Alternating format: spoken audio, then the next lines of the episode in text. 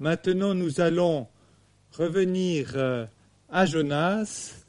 Nous allons revenir à une impulsion biblique sur euh, une partie de ce que nous avons travaillé. La dernière fois, on s'est arrêté sur la tempête, vous vous rappelez. On s'est arrêté sur le fait qu'on était responsable de certaines tempêtes, mais souvent on n'était pas responsable des tempêtes qu'on devait traverser. Et je vous ai encouragé à faire confiance à Dieu sur cette promesse de Romains 8 qui dit que toute chose concourt au bien de ceux qui aiment Dieu. Alors on est toujours un peu dans la tempête. On va lire la suite. Les marins vont réveiller Jonas parce qu'ils ne savent plus trop quoi faire avec cette tempête. Et ils dirent à Jonas dans le chapitre 1 du livre de Jonas, Que te ferons-nous pour que la mer se calme envers nous? En effet, la mer était de plus en plus déchaînée. Il leur répondit, Prenez-moi et jetez-moi dans la mer, et la mer se calmera envers vous, car je sais que c'est moi qui attire cette grande tempête. Alors avant d'aller plus loin sur la thématique euh, euh, du sacrifice de Jonas, j'aimerais m'amuser à comparer deux tempêtes dans la Bible. La tempête que Jonas traverse avec ses marins et la tempête qu'on connaît de Marc 4, où Jésus dort dans le bateau et les disciples se débattent aussi avec la tempête. Et, les points similaires de ces deux histoires, c'est que nous sommes deux fois sur l'eau, deux fois il y a des équipages, il y a une forte tempête, même une tempête qu'on pourrait dire surnaturelle, voire divine, qui s'abat sur les embarcations, sur les deux histoires. Et dans les deux histoires, il y a une personne qui dort, Jonas et Jésus. Et dans les deux histoires, l'équipage terrifié va réveiller ces deux dormeurs pour leur demander de l'aide. Alors Jonas et Jésus sont réveillés et ont la clé du problème. Et dans les deux histoires, la tempête se calme d'une manière euh, surnaturelle. Et aussi dans les deux histoires, les marins et les disciples sont encore plus terrifiés de l'intervention de Dieu qui calme la tempête que de la tempête elle-même. Alors après, où il y a une différence, c'est que, Jonas, en guillemets, se sacrifie pour calmer la tempête. Du côté de Marc, euh, Jésus parle contre la tempête et se sacrifiera plus tard pour qu'on puisse avoir le salut. voilà les comparaisons, mais revenons à cette euh, histoire où Jésus parle lui-même de Jonas. Et dans Matthieu 12, il est dit en effet, de même que Jonas fut trois jours et trois nuits dans le ventre du grand poisson, et de même le Fils de l'homme sera trois jours et trois nuits dans la terre. Donc Jonas s'est sacrifié pour les marins, mais Jésus, lui, s'est sacrifié pour le salut de l'ensemble de l'humanité. Donc c'est étonnant les, les, comparaisons entre ces deux histoires avec ce sacrifice ultime pour sauver. Et ça, c'est un grand message de la Bible, de se sacrifier pour sauver l'autre. Et dans le Nouveau Testament, nous appelons en grec ce type d'amour l'amour agapé. C'est un amour qui signifie de se sacrifier pour servir l'autre. Et c'est un des thèmes principaux de la Bible.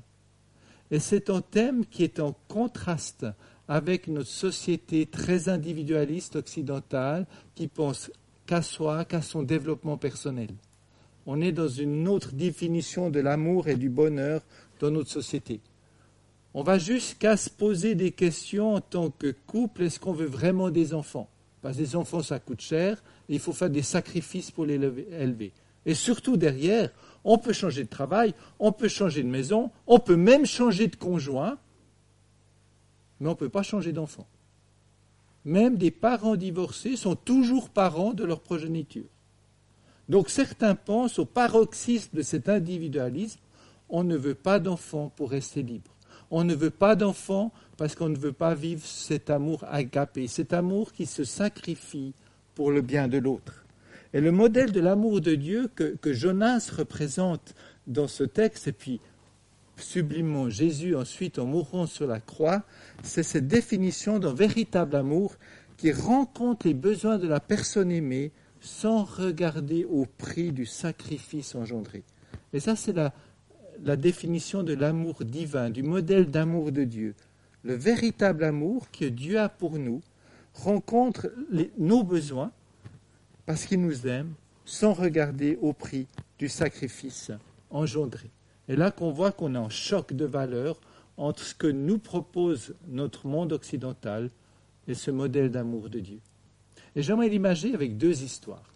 La première histoire est une histoire qui fait partie des Ménonites. Les Ménonites sont un groupe qui a déjà plusieurs siècles et qui s'est positionné d'une manière très radicale pour Jésus, qui sont pacifistes et qui ont été traités par euh, euh, le christianisme officiel comme secte et ils ont été persécutés. Et un jeune, euh, a été emprisonné à cause de sa foi et il risquait la peine de mort. Il a réussi à s'échapper. On est en Hollande. Il court au travers champs et canaux et un groupe de soldats part à sa poursuite. Et le soldat qui courait le plus vite était en avance sur les autres, arrivait presque à le rattraper. Mais voilà que le fugitif, allégé de tout fardeau parce qu'il est prisonnier, il a pu facilement traverser à la nage en canal tandis que le soldat commençait à se noyer. Alors le Ménonite avait une question profonde. Est-ce qu'il continuait de garder son avance, quitte à laisser le soldat se noyer, ou est-ce qu'il revient en arrière, le sauver? Et il a choisi de revenir en arrière, et il a choisi quelque part de sauver son ennemi de la noyade. Mais en faisant cela, oui, il a sauvé ce soldat de la noyade, mais il a perdu son avance, et le reste de la troupe l'a repris l'a enfermé et dix jours après, il a été exécuté. Et la question des historiens autour de cette histoire vraie, c'est de se dire, mais quels étaient les mentors, quels étaient les modèles, quels étaient les exemples de ce jeune ménonite pour arriver à ce choix radical de sauver même son ennemi, au risque de sa vie? Et ça, c'est une question qui nous interpelle, nous, en tant que chrétiens, peut-être aussi chrétiens expérimentés, est-ce que nous sommes d'accord d'être ce type de modèle qui propose, qui démontre en amour sacrificiel, qui permet aux plus jeunes générations d'avoir d'autres valeurs, d'autres points de repère pour amener cet évangile, amener cette bonne nouvelle qu'on a en Dieu qui se donne entièrement. L'autre histoire, c'est une histoire qui est plus proche de nous, mais qui touche aussi une communauté euh, connue et aussi euh, anabaptiste, c'est les Amish aux États-Unis. Les Amish, eux, sont une communauté chrétienne qui refuse tout modernisme, qui vivent un peu comme encore on vivait au XVIIIe, XIXe siècle, et qui a une forte euh, solidarité communautaire et beaucoup de renoncement pour vivre de cette manière aux États-Unis au XXIe siècle. Et cette histoire se passe en 2006 où malheureusement il y a eu une fusillade dans un collège de cette région où il y avait des Amish, une fusillade dans Forcené qui a tué plusieurs élèves et qui s'est donné la mort ensuite. Et le choc des euh, journalistes, des médias, c'est découvrir que non seulement les parents d'une des élèves qui était Amish officiellement ont pardonné à se forcener, d'avoir tué leur fille d'une manière aussi euh, terrible, dramatique, mais en plus sont venus à l'enterrement du forcené pour soutenir les parents du forcené dans l'épreuve qui les touchait. Et les sociologues se sont posé la question, est-ce que c'est parce qu'ils sont amiches et qu'ils ont appris le contentement et le renoncement qu'ils ont pu faire cet acte très fort de pardon et de réconciliation.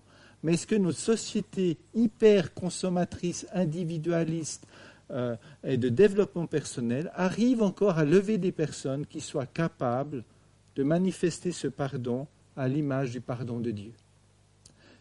Et pour terminer, eh bien, nous qui sommes ici à entendre cette histoire de Jonas, à entendre cette histoire du sacrifice de Jonas, c'est vrai que notre euh, oreiller de paresse théologique, bien qu'il est juste, c'est de dire oui, c'est une préfigure messianique du Christ dans l'Ancien Testament.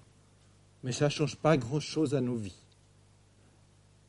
Et si on va dire d'un côté éthique de l'histoire, est-ce que nous sommes de ceux qui sont prêts, comme Jonas, à l'exemple de Jésus, de se sacrifier pour l'amour de l'autre Est-ce que nous sommes de ceux qui sont d'accord de vivre cette dimension euh, de l'amour agapé, le véritable amour rencontre les besoins de la personne aimée sans regarder au prix du sacrifice engendré? Moi, je crois que notre société a désespérément besoin de personnes qui vivent de cet amour-là. On a de grandes discussions sur l'après-confinement, l'après-pandémie, est-ce que ça provoque un réveil parmi nous ou en Suisse? Mais moi, je vous laisser une dernière question. Est-ce que la société peut s'intéresser au message de l'Évangile si l'Église ne le vit pas? Et notre défi en tant qu'Église, notre défi en tant que chrétien, c'est de grandir dans cet amour agapé. Et cette démonstration de l'amour agapé, manifeste le caractère de Dieu et donne de la soif à ceux qui nous observent en disant ben, cet évangile-là, j'en ai besoin. Je crois que le monde a désespérément besoin de gens comme Jonas, à l'image de Jésus, qui apprend à aimer, quitte à se sacrifier. Eh bien Seigneur, moi je te prie par rapport à nos relations, je te prie par rapport aux différents contextes dans lesquels nous sommes pardon de souvent séparer notre foi dans quelque chose de privé. Et puis quand on est dans le monde du travail, dans le monde du loisir, dans le monde de la relation, on vit les choses comme tout le monde. Seigneur, apprends-nous à grandir dans la foi agapée. Apprends-nous à grandir dans cette foi avec ces exemples, certes extrêmes que j'ai cités, mais cet amour qui est d'accord de se sacrifier pour le meilleur de la personne aimée, voire même pour le meilleur de nos ennemis. Amen.